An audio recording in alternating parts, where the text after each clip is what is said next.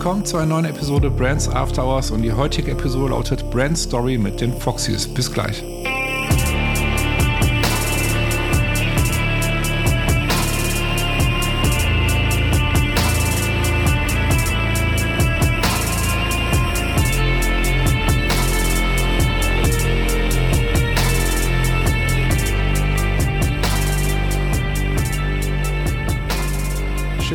Dabei zu einer neuen Episode Brands After Hours und wie gerade schon vom Intro erwähnt, lautet die heutige Episode Brand Story mit den Foxys.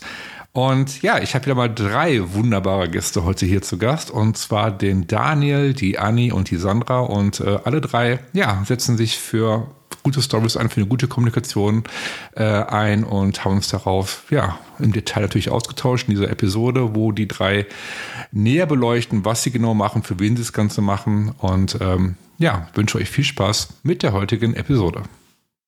Schön, dass ihr dabei seid und schön, dass ihr zu Gast seid in meinem Podcast. Und ich würde sagen, bevor wir starten, stellt euch mal nach der Reihe nach vor. Ich würde sagen, Ladies first. Wer von euch beiden, Sandra, willst du anfangen oder Annie? Einer von euch beiden. Stellt euch auch mal kurz vor, wer ihr seid, was ihr macht. Ähm, dann fange ich kurz an. Hi, ähm, ich bin Sandra, ein Drittel von die Foxys und wir machen Kommunikation mit ähm, ja, ganz viel Story, Story Branding mhm. und internem Branding. Hi, ich bin Anni und ähm, ja, was Sandra macht, äh, hat sie gerade gesagt, oder was wir machen. Ähm, meine Rolle ist es mehr in einem kreativen Bereich und äh, Ideenentwicklung. Genau, ich bin das letzte Drittel der Foxys und äh, mein Schwerpunkt liegt im Storytelling nachher, also das Ganze auf die Straße bringen mit einer Geschichte und auch Coaching. Okay. Ähm, ihr nennt euch die Foxys. Ähm, meine Frage jetzt, wie ist der Name entstanden? Wann habt ihr, ja, wie, wie habt ihr euch überhaupt kennengelernt? Wie seid ihr zusammengekommen? Also vielleicht könnt ihr ein bisschen so die Hintergrundgeschichte ein bisschen erläutern. Sollen wir vielleicht mal anfangen, weil das so, also bei Annika und mir ähm, liegen so ein bisschen die Anfänge. Also wir haben, arbeiten seit 2013 ähm, freiberuflich selbstständig zusammen. Mhm. Und wir kennen uns aber alle drei aus dem Studium, aus dem Bachelorstudium. Mhm. Und ähm, ja, sind dann in verschiedene Agenturen und Unternehmen, Traineeship, ähm, Berater, äh, in, teilweise auch ins Ausland gegangen mhm. für die Masterstudiengänge. Das heißt, die Wege haben sich da nach dem Bachelorstudium so ein bisschen getrennt. Mhm. Und sind aber immer in Kontakt geblieben und Anni und ich haben dann, ja, wie gesagt, 2013 eine Zusammenarbeit gestartet unter Foxy Communications. Mhm. Das hat sich dann irgendwann abgewandelt, weil die Kunden von sich aus da eine Abkürzung draus gemacht haben. Okay. Dann waren wir irgendwann ganz alleine, die Foxys. Und 2017 kam dann fest Daniel dazu. Mhm. Und aber auch wir haben vorher mit Daniel immer schon mal wieder Projekte gemacht und zusammengearbeitet. Und so ist das irgendwie von alleine über die Jahre gewachsen. Okay. Äh, was genau bietet ihr jetzt an? Also was sind, was sind eure Dienstleistungen, die ihr anbietet? Wir haben ja, wir haben ja relativ lange das komplette Kommunikationsportfolio angeboten. Mhm ähm, und haben uns dann so ein bisschen neu orientiert in den letzten, ja, sagen wir mal zweieinhalb, drei Jahren vor allem. Mhm. Und ähm, mal neu ausgerichtet. Und jetzt, jetzt ist so der Fokus sehr stark auf ähm, Brand Story, mhm.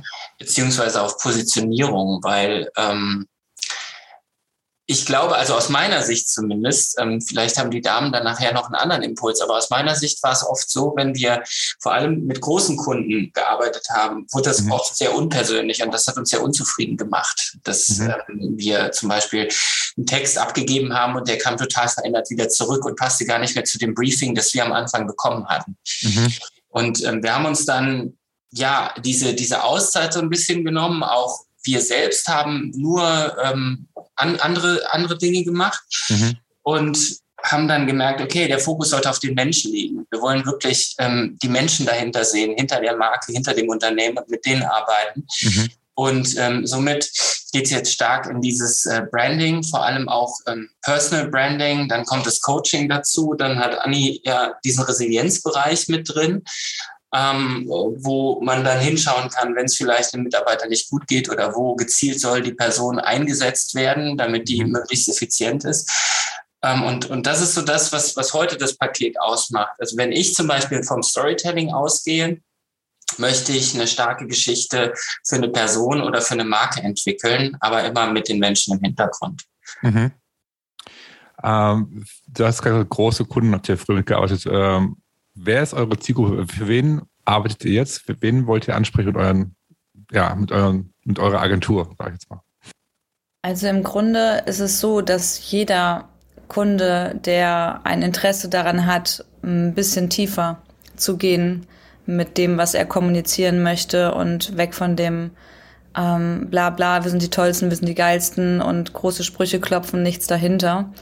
Ähm, eher hin zu denen, die sich so ein bisschen auch Gedanken darüber machen, wer sie sein möchten, wen sie verkörpern und welche Botschaft sie senden möchten auf authentische Art und Weise.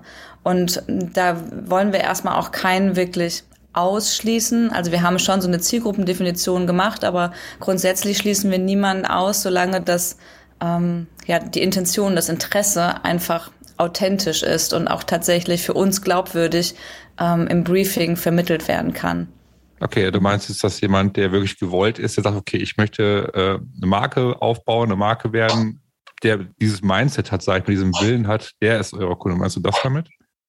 Ja, genau, der das Mindset hat, aber der auch realistische Vorstellungen hat. Also ich kann kein, kein Produkt ähm, beschönigen, wenn ich weiß, dass da zum Beispiel ähm, irgendwelche Inhaltsstoffe drin sind, wo ähm, äh, ja aus unserer Sicht unethisch gearbeitet wird, sei es, dass irgendwie Kinderarbeit dahinter steckt oder dass irgendwelche ähm, anderen äh, moralisch verwerflichen Dinge dazu beitragen, dass dieses Produkt dann entsteht und dann nach außen kommunizieren, hey, das ist total toll, was wir hier machen.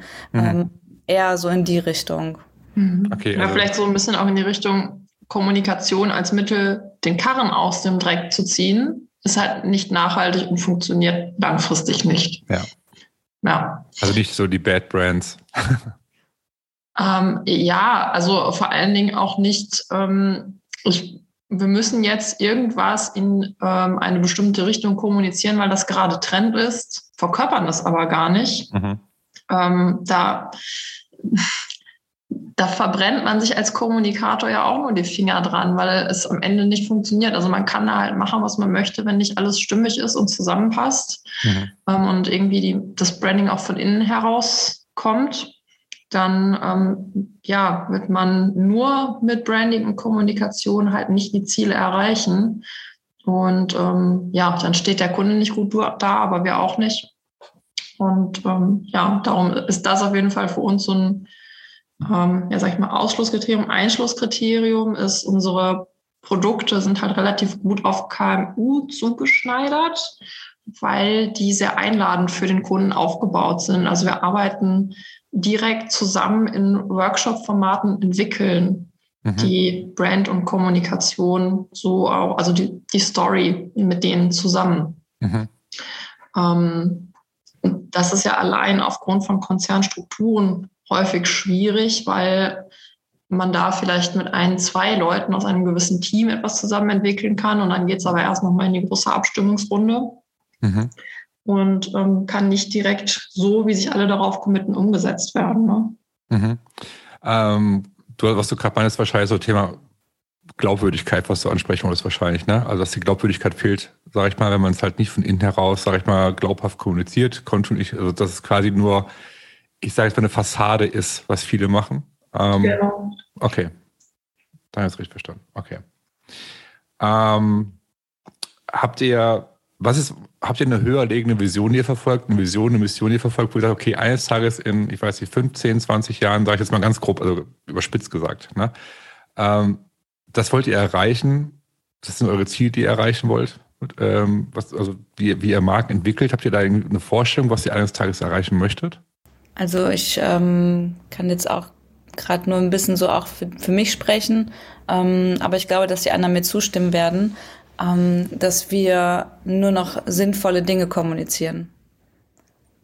Mhm. Und das sagt es eigentlich im Grunde aus. Also, dass wir aufhören, Unsinn zu reden und mehr. Was meinst du mit Unsinn genau?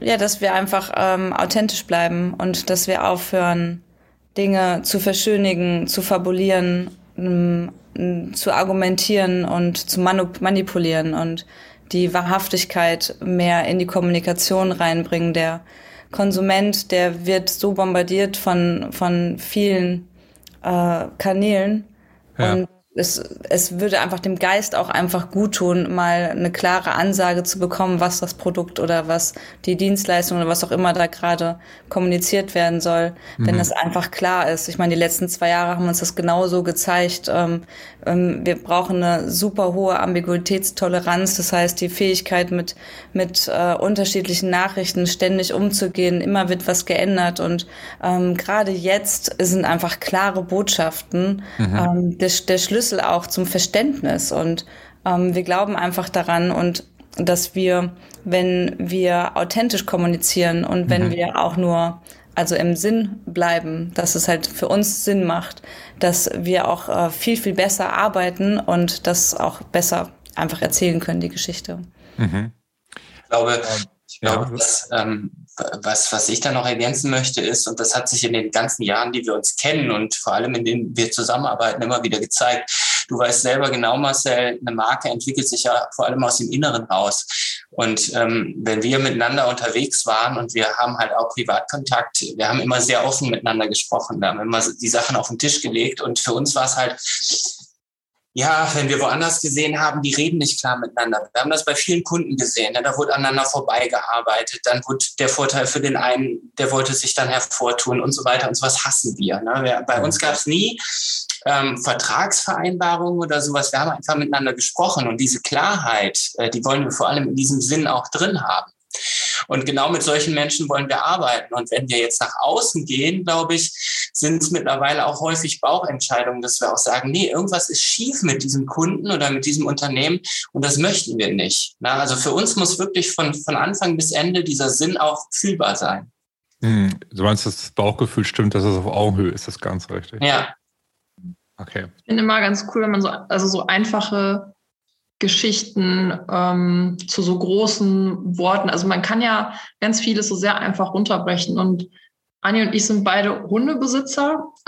Mhm. Und witzigerweise ist das mit dem Sinn da ziemlich gut und einfach zu sehen. Also willst du halt einem Hund etwas beibringen, was ihn, ihm im ersten Moment nichts bringt. Also irgendwie Sitz, Platz, bleibt, so die Klassiker ähm, dann musst du das auf eine Art und Weise machen, wo er denkt, ah ja, das, das finde ich gut, das mache ich jetzt für dich. Also selbst ähm, ein Tier, was er jetzt kognitiv nicht unbedingt auf dem Level eines ähm, ja, Menschen ist, hinterfragt den Sinn von etwas mhm. und ähm, ja, verhält sich danach. Und ähm, da, da war für uns so das ist so, so, das erzählen wir ganz gerne als, warum ist es denn sinnvoll, den Sinn in Kommunikation und dem, was man tut, zu suchen? Ja, es ist einfach, das ist einfach in uns. Mhm. Ähm, die Frage ist jetzt, okay, woran liegt es, dass so viele Kunden, ich habe es richtig verstanden, aus eurer Sicht, so viele Kunden jetzt ähm, nicht authentisch sind, sag ich mal. Also woran liegt es? Liegt es irgendwie an fehlender Aufklärung, an fehlender Wertschätzung? Woran liegt es äh, eurer Erfahrung nach? Also ich glaube, dass ganz viel einfach ähm, daran liegt, dass Agenturen sich nicht trauen, dem Kunden die Stirn zu bieten und sagen, okay, du findest dein Produkt super, mhm. aber so super ist es gar nicht.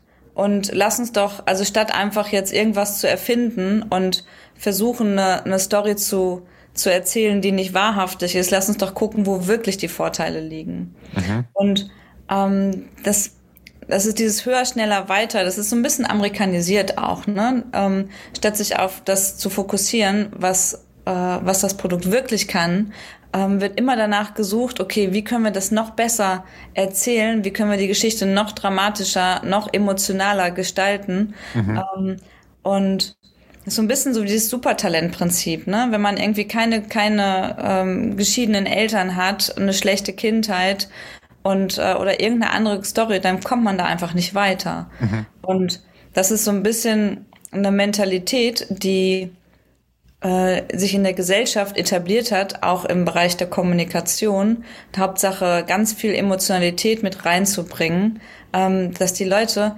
mittlerweile diese Geschichten gar nicht mehr so hören wollen. Also es gibt genug Leid und wir haben genug Einschränkungen. Ähm, wir wollen einfach wissen, was kann das Produkt, was bringt mir das und ist es was für mich? Und äh, das muss, da muss es ein Umdenken bei den Unternehmen auch geben. Also die müssen auch verstehen, dass sie vielleicht einer von vielen sind, aber trotzdem vielleicht aufgrund von einem einzigen Kriterium oder aufgrund von Lokalität, aufgrund von Unternehmenseinstellung her punkten können.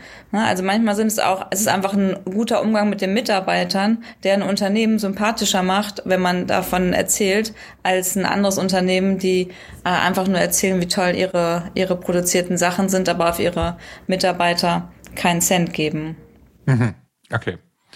Jetzt habe ich es ein bisschen klarer verstanden. Du heißt letztendlich, dass du ähm, du meinst, dass viele dazu neigen, quasi ein Produkt schön zu verpacken, sag ich mal, mit einer Story oder mit einer Kommunikation, aber in Wirklichkeit ist es halt nicht, wie du auch gerade Sandra erwähnt hast, nicht glaubwürdig. Ne? Und das Ding ist halt, was ich immer wieder beobachte, also es ist ja genau das, was du gerade gesagt hast, dass du ähm, Konsumenten, äh, die finden heute mehr heraus, als ein Lieb ist. Also man heute in der heutigen Zeit online, wir haben Internet, also eine Marke ist so transparent geworden heute als wie vor 20 Jahren, sag ich mal, noch noch, noch länger. Ähm, Konsumenten finden heraus, Kunden finden heraus, wie glaubwürdig du bist. Und wenn du nicht glaubwürdig bist oder deine, deine Werte, deine Positionierung, nicht glaubhaft lebst oder ja, lebst von innen heraus auch letztendlich, dann wird das irgendwann auffallen. Das kannst du nicht verstecken. Und äh, da hilft ja auch keine Story. Es ist ja auch gleich mit Nachhaltigkeit, ne? Das ganze Nachhaltigkeitsthema, wo jetzt der Trend war, wo dann irgendwie alle sagen, okay, es ist nachhaltig, wir müssen doch diesen Zug jetzt aufspringen, aber wirklich haben sie ein Greenwashing gemacht. Also das äh, hat man mal ganz viel irgendwie auch beobachten können. Ähm, mhm. Ja, wolltest du was sagen? es muss schon eine Haltung dahinter stecken, ne? Ja, genau. Genau. Ähm, Daniel, Frage an dich. Äh, du hast ja gerade das Thema Stichpunkt Story erwähnt. Ähm, so, wie wichtig, nicht wie wichtig, sondern wie geht ihr da vor bei einer Story? Also, wenn jetzt ein Kunde zu euch hinkommt und sagt, okay, wir wollen jetzt äh, uns positionieren, wir brauchen eine Story, etc., wie geht ihr vor? Wie ist euer Prozess? Ähm, vielleicht kannst du da ein bisschen was drüber erzählen. Hi, Susanne von Burnt hier nach einer kurzen Unterbrechung geht es gleich weiter hoffen, der Podcast gibt dir hilfreiche Tipps und Inspiration für deine Marke. Wir wissen, es ist anstrengend, die eigene Marke, egal ob Unternehmen oder Startup, zu positionieren. Möglicherweise stehst du gerade vor der Herausforderung, mit deinem Unternehmen zu skalieren, möchtest dich neu positionieren oder hast ein Small Business und möchtest gerne die favorisierte Marke für deine Kunden werden. Schaue doch mal auf brandsafterhours.com und klicke oben rechts auf Markeninsights. Dort findest du Blogartikel, Buchtipps und die Anmeldung zu unserem wöchentlichen Newsletter. Über den bekommst du jeden Montag konkrete Insights, die dich bei der Positionierung oder Stärkung deiner Marke unterstützen. Dabei ist es nicht wichtig, welche Ziele du mit deiner Marke gerade verfolgst.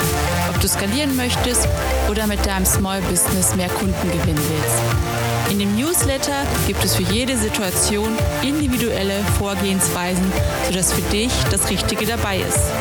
Besuche brandsafterhours.com oder klicke einfach in den Show Notes auf den Link. Und schon bekommst du hilfreiche Insights zur Positionierung deiner Marke. Jetzt geht's weiter und ich wünsche dir viel Spaß mit der heutigen Episode. Also das, äh, da können wir, können wir auch nochmal auf das von gerade eingehen. Äh, das, das Wichtigste, glaube ich, im Arbeitungsprozess ist, dass sie authentisch ehrlich ist, weil viele Kunden kommen halt an und sagen, ja, ich habe ja gar nichts Besonderes zu sagen über mich, über mein Unternehmen, über mhm. unsere Produkte oder sonst irgendwas. Und ähm, zuerst mal spiegeln wir denen, dass es doch was sehr Besonderes gibt, weil ähm, erstmal steckt deren Persönlichkeit da drin. Ne? Also das hat ja einen bestimmten Charakter, denn das ist vor allem ein Unterscheidungsmerkmal im Markt, auch wenn der sehr übersättigt ist. Und mhm. ähm, wir versuchen den Leuten erstmal klarzumachen, was für tolle Dinge in ihrer eigenen Geschichte oder in der eigenen Unternehmensgeschichte drinstecken. Mhm. Und ähm, das heißt, da beginnen wir und das Allerwichtigste ist, wenn du große Marken siehst, also ich nenne immer gerne das Apple-Beispiel, weil es einfach sehr gut darstellbar ist. Ja. Egal welchen Spot du von Apple siehst und egal aus welcher Zeit der ist, ob das jetzt mhm. dieser Macintosh-Spot von 84 ist oder ob das ein neuer Spot von heute ist, du erkennst immer diesen roten Faden in der Markenkommunikation. Mhm. Also dieses Andersdenken ist überall mit drin. Und ähm, genau das will man ja erreichen, dass wenn man einen Spot sieht und auch nicht das Logo, ähm, dass man sofort erkennt, aha, das ist die und die Marke. Und das ist das, was wir denen klar zu machen versuchen. Ihr müsst beim Fundament beginnen. Na, wir müssen zuerst mal dieses Fundament gießen, wo der rote Faden losgeht, mhm. wo eure Geschichte anfängt, um die Leute auch immer wieder in eure Geschichte reinzuziehen, um denen immer wieder zu zeigen, das sind wir. Mhm. Und wir wollen euch zu einem Teil dieser Geschichte machen. Und ich glaube, das ist die große Vision, die man als Marke ja verfolgen möchte. Ob das jetzt in einem regionalen Umfeld ist oder in einem internationalen, ist völlig egal. Ne? Also es mhm. geht um dasselbe Ziel. Ähm, und den Leuten erstmal zeigen, dass deren Geschichte wertvoll ist. Ich glaube, das ist der, der Punkt, womit wir starten. Mhm. Ähm, ich finde das Apple-Beispiel auch immer sehr passend. Ich, ich tue es auch mal ganz gerne, weil es einfach das schnell, äh, das Ganze verbildlicht auch irgendwo. Das Ding ist halt, was wir auch halt der Stichpunkt innen heraus. Ne? Ich meine, wenn du von innen heraus das Fundament nicht hast, dann ist es eigentlich, also aus meiner Sicht, meiner Erfahrung einfach unmöglich, dass du da kontinuierlich dauerhaft über einen langen Zeitraum eine äh, kontinuierliche Strategie, Kommunikation hast, letztendlich halt. Es fängt ja bei so vielen Punkten auch an. Ne? Wenn du jetzt, ähm, ne, nehmen wir jetzt mal die ganzen Buzzwords, Brand Experience, Customer Experience, Employer Experience, diese ganzen Punkte halt wenn du eine Brand Experience schaffst, also heißt, wie erlebst du die Marke, ist das die eine Sache. Aber du kannst zum keinen guten Kundenservice oder keine guten Kundenerfahrung generieren, wenn die Mitarbeiter nicht verstehen, wofür die Marke steht. Also heißt, bestes Beispiel, du rufst bei einer Marke an, weil du irgendwie ein Problem hast, bei einer Kundenhotline, wie auch immer, und der Mitarbeiter ist das komplette Gegenteil, das, was du eigentlich von der Marke erwartest. So. Heißt, du hast einen Bruch in einer, in einem Kundenservice letztendlich drin. Ne? Also heißt, du musst eigentlich, also das ist doch, was ich immer auch mal sage, du musst von innen heraus arbeiten, ähm, von innen heraus. Du musst dir die Frage stellen, für wen ist dein Produkt, dein Service, welche Zielgruppe? Also heißt, du hast ja zwei Zielgruppen. Du hast ja eigentlich, du hast deine, deine Mitarbeiter und du hast die Kunden. So, das ist so, wie ich das immer ganz gerne trenne. Ähm, ich denke, also das Ding ist, wenn du es nicht machst und nicht von innen heraus, um auf den Punkt zu kommen, wenn du nicht von innen heraus äh, die Marke aufbaust, wirst du langfristig ein Problem haben. Das Gute ist aber, ich weiß nicht, wie ihr es seht, also ich beobachte immer mehr, dass immer mehr Unternehmen, auch insbesondere Startups, immer mehr ein Bewusstsein dafür bekommen, äh, wie wichtig es ist, so eine Positionierung aufzubauen, so eine Marke aufzubauen und ja, auch den Willen haben, das wirklich anzugehen. Also ich merke, es, der, ich es jetzt mal Trend, der Trend zur Marke wird stärker. Was für welche Erfahrungen ihr gemacht habt? Ja, auf jeden Fall ist mehr Bereitschaft da, das mhm. von Grund auf anzugehen. Also wo man vor einigen Jahren vielleicht noch häufiger gehört hat, nee, wir wollen da jetzt nicht so viel Strategie, wir wollen erstmal ähm, kommunizieren und äh, müssen das Produkt jetzt irgendwie schnell verkaufen, sind äh, die Kunden eher bereit zu sagen, okay, dann lasst uns doch nochmal ja. gründlich von Grund auf arbeiten. Ja. ja, und das mit den Mitarbeitern, was du angesprochen hast, ist natürlich ein ein wichtiger Punkt, der ähm, Behavioral Branding Part bei uns auch eine wichtige Rolle spielt. Und da ähm, finde ich auch ganz wichtig, dass es da nicht nur darum geht, den Mitarbeitern das jetzt alles möglichst schön zu erklären und jetzt machst du das bitte mit, sondern auch denen das zu liefern, was ich mit der Marke verspreche. Also ja. ähm, verspreche ich Einfachheit, dann muss ich auch für die einfach sein und muss die Ressourcen, die sie dafür brauchen, zur Verfügung stellen. Und muss vielleicht Menschen im Management entsprechend unterstützen, dass die ähm, mir helfen können, diese Marke zu leben. Also nicht ja. nur im Kopf haben, ich muss denen was ähm, beibringen, sondern auch, die wissen selber auch ganz viel, aber vielleicht haben sie gar nicht das, was sie brauchen, um das, die Werte einlösen zu können. Ja. Ja, das ist auch so ein Riesenproblem, was ich auch oft mitbekommen habe, zum Beispiel, ähm, das ist, ich sag mal, wirklich auch Trendthema. Irgendwo ist für mich was wie so ein Trend, dass alle auf einmal auf äh, Employer Branding machen wollten, weißt du, und sich dafür interessiert haben und äh, gesucht haben. Und da kamen ganz viele, die auf einmal Employer Branding angeboten haben. Was ein wichtiger Punkt ist, weil ich jetzt nicht irgendwie äh, schmälern möchte. Also ver versteht mich da jetzt nicht falsch. Das Ding ist nur, was ich ganz oft jetzt mitbekomme, ist, dass dann, wenn ich eine Employer Branding Strategie entwickelt habe, um neue Mitarbeiter zu gewinnen, und der Mitarbeiter dann, sag ich mal, sich angesprochen gefühlt hat und sagt, jo, da möchte ich arbeiten, äh, dann aber was ganz anderes vorgefunden hat hinterher. Also das habe ich von mehreren Leuten sogar schon mitbekommen, dass sie sagen, okay, es war was, ist was ganz anderes, als wie es verkauft wurde nach außen, sage ich jetzt mal. Ne? Und das ist aus meiner Sicht ein Riesenproblem, weshalb ich so normale Employer Branding ein bisschen kritisch gegenüberstehe, weil ich der Meinung bin, dass ich sage, okay, man muss schon bei einem Fundament, was wir gerade, was Daniel gerade angesprochen, beim Fundament anfangen, damit du es wirklich lebst und nicht erst, wenn wir Mitarbeiter brauchen. Weißt du? Und äh, das ist, was ich sehr kritisch sehe. Mhm. Ja, eine echte Analyse, echte Studien, die dann ein authentisches Ergebnis irgendwie schaffen. Ne? Ja, genau, genau. Also ähm, ich glaube, der, der wichtige Punkt ist auch die gemeinsame Geschichte. Ich erlebe das immer wieder in der Startup-Kommunikation, wenn ich mit denen arbeite, sagen die, wir brauchen eine extra Storyline für den Pitch vor Investoren, wir brauchen eine extra Storyline für den Pitch vor Unternehmern, mit denen wir kooperieren wollen und so weiter. Ja. Ich glaube aber, ähm, der Unterschied zwischen Investoren und Unternehmen liegt einzig und allein in den Zahlen im Pitch. Die Storyline kann die gleiche sein, ja. weil es geht um deine Startup-Geschichte. Und das ja. ist das, wo sich die Geschichten, ähm, und das geht auch Richtung intern-externe Kommunikation beispielsweise oder internes, externes Branding, dass die Geschichte an sich sich nicht unterscheiden sollte. Das sollte schon die ja. gleiche sein.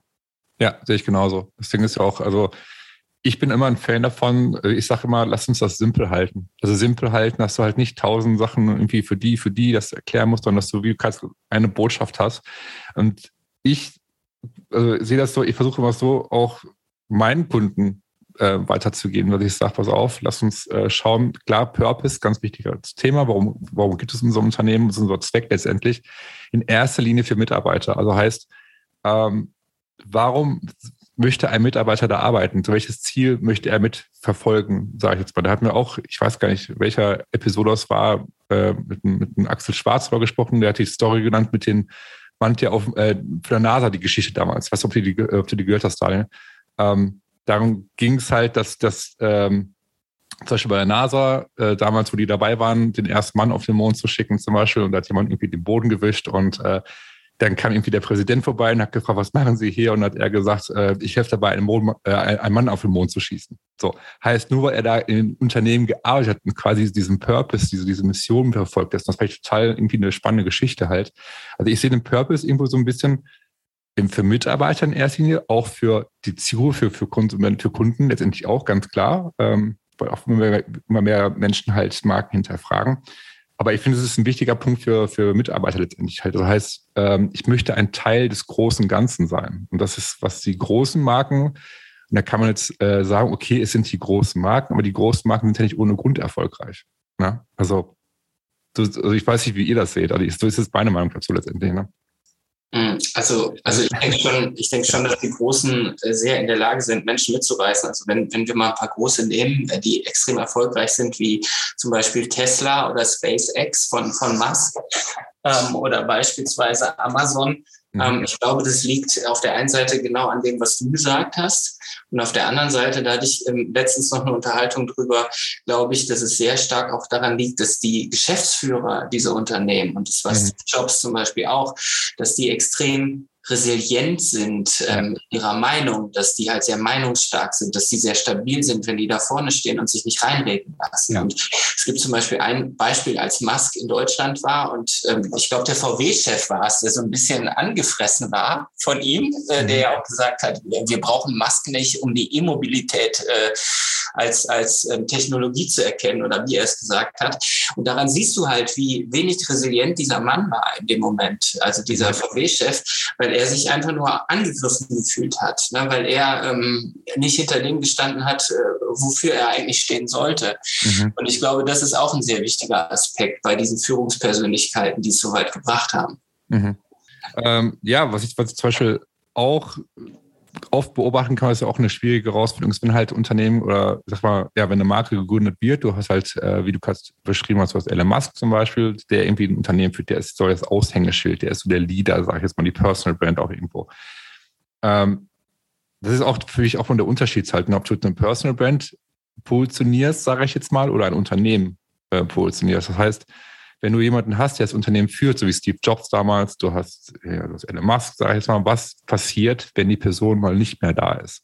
So, wird die Marke dann trotzdem noch weitergelebt? Kann die trotzdem noch weiterhin so kommunizieren? Das wäre jetzt zum Beispiel die Herausforderung beim Apple, wo damals Steve Jobs äh, verstorben ist, weil haben sich ja alle gefragt, was wird aus Apple? Ne? Ähm, das ist auch, und da, da ist einfach der Punkt, äh, wo ich sage, das ist auch der klare Unterschied irgendwo zu einer Personal Brand und Unternehmenspositionierung halt, dass du Unternehmen halt innen heraus, dass du eine Kultur schaffst, dass du ähm, ja, quasi einen Lifestyle innerhalb der Marke schaffst, dass alle Mitarbeiter mitziehen, das ganze Leben, wissen, wo die Reise hingeht, so dass das funktioniert, also das Unternehmen oder die Marke auch weiterhin funktionieren kann, falls aus irgendwelchen Gründen äh, Gründe der ursprüngliche Leader, sage ich mal, nicht mehr da ist. Halt. Und das ist, finde ich, die Herausforderung heute, die viele Marken haben. Und äh, da gibt es auch einige Beispiele, wo es äh, nicht mehr so gut lief als derjenige, der, der abgetreten ist, sage ich mal wo du gemerkt hast, dass die Marke in die schwarzen, äh, in die roten Zahlen ging hinterher. Ähm, wahrscheinlich meinst du das in die Richtung auch da, ne, denke ich mal, dass du das wahrscheinlich so in die Richtung äh, gemeint hast. Ja, noch nicht mal unbedingt. Also mir ging es ähm, da in erster Linie darum, dass, dass dieser Mensch, der vorne steht, das halt sehr stabil nach außen tragen muss. Ne? Das klar sein muss, äh, meine Meinung ist in dem Moment unumstößlich und das bringt den Erfolg halt mit sich. Mhm. Das andere ist ja, dass er der Marke ähm, sein Gesicht gibt und dass du ein Gesicht oder eine Person ja nicht kopieren kannst. Ne? Das ist ja das, was diese Marke Apple so einzigartig gemacht hat unter Steve Jobs beispielsweise und was ähm, SpaceX oder Tesla jetzt unter Musk so einzigartig macht. Ähm, das ist allerdings eine gute Frage, die schwer zu beantworten ist. Also bei Jobs hat es ja oder bei Apple hat es ja am Ende mehr oder weniger geklappt, dass die Marke erfolgreich weitergeführt wurde. Ja. Wobei es da am Anfang ja auch, ähm, ja, ich sage mal, Unruhen gegeben hat. Ähm, bei Musk finde ich es, also wenn ich jetzt drüber nachdenke, was in der Zukunft passieren kann, ähm, finde ich, das ist, es könnte sogar schwerer werden. Also ich glaube, dass er der Marke noch mehr sein Gesicht gibt, als Steve Jobs das bei Apple gemacht hat. Mhm. Das ist aber eine sehr persönliche Ansicht. Also ich weiß nicht, ob andere das teilen. Mhm. Ja, es hat bei, ähm, also auch beim Internal Branding und Behavioral Branding ähm, klar, da sind die Werte des Unternehmens, wenn du klare Werte hast, das ist natürlich ein großer Pluspunkt, wo es dann nicht nur so an einer Person hängt. Aber trotzdem gucken die Menschen in einem Unternehmen natürlich immer auf ja, die Führungsriege, auf das Vorbild ähm, und, und schauen da auch drauf, okay, was machen die und wie verhalte ich mich entsprechend. Das ist ja, also das lässt sich fast nicht vermeiden, das lässt sich nur auffangen durch eine klare Wertestruktur. Mhm. Okay, ähm, bevor wir jetzt gleich langsam zum Ende kommen, ähm, wo kann man euch finden, für die, die zuhören gerade, wo kann man euch finden, wie kann man mit euch in Kontakt treten, ähm, wie lautet eure Webseite, welche sozialen Kanäle seid ihr erreichbar, wie kann man mit euch in Kontakt treten? Ganz einfach. Nee, also einfach über ähm, LinkedIn, ganz klassisch natürlich. Mhm. Da sind wir alle vertreten ähm, oder auf den Social Networks unter die Foxys ähm, beziehungsweise im Web unter diefoxys.de. Dann vielen, vielen Dank, dass ihr ja, zu Gast wart in dem Podcast und ähm, sage in diesem Sinne vielen, vielen Dank und ciao. Danke, tschüss. Dankeschön, tschüss. Ciao. Das war das Gespräch mit den Foxys und wenn ihr jetzt Interesse habt an den Foxys bzw. mehr über die Foxys erfahren wollt, ähm, schaut auf jeden Fall auf deren Website vorbei, diefoxys.de. Dort findet ihr alle weiteren Informationen. Ähm, ja, wenn ihr bzw. du zum ersten Mal in diesen Podcast reinhörst und dir dieser Podcast gefällt, was ich natürlich sehr, sehr wünschen würde, ähm, ja, würde ich mich wahnsinnig freuen, wenn du beim nächsten Mal wieder mit dabei bist und diesen Podcast sogar abonnieren würdest. Das hilft mir, mit dem Podcast weiter zu wachsen, damit noch mehr Menschen wie du von diesem Podcast erfahren. In diesem Sinne, schön, dass du dabei warst und bis nächste Woche. Ciao.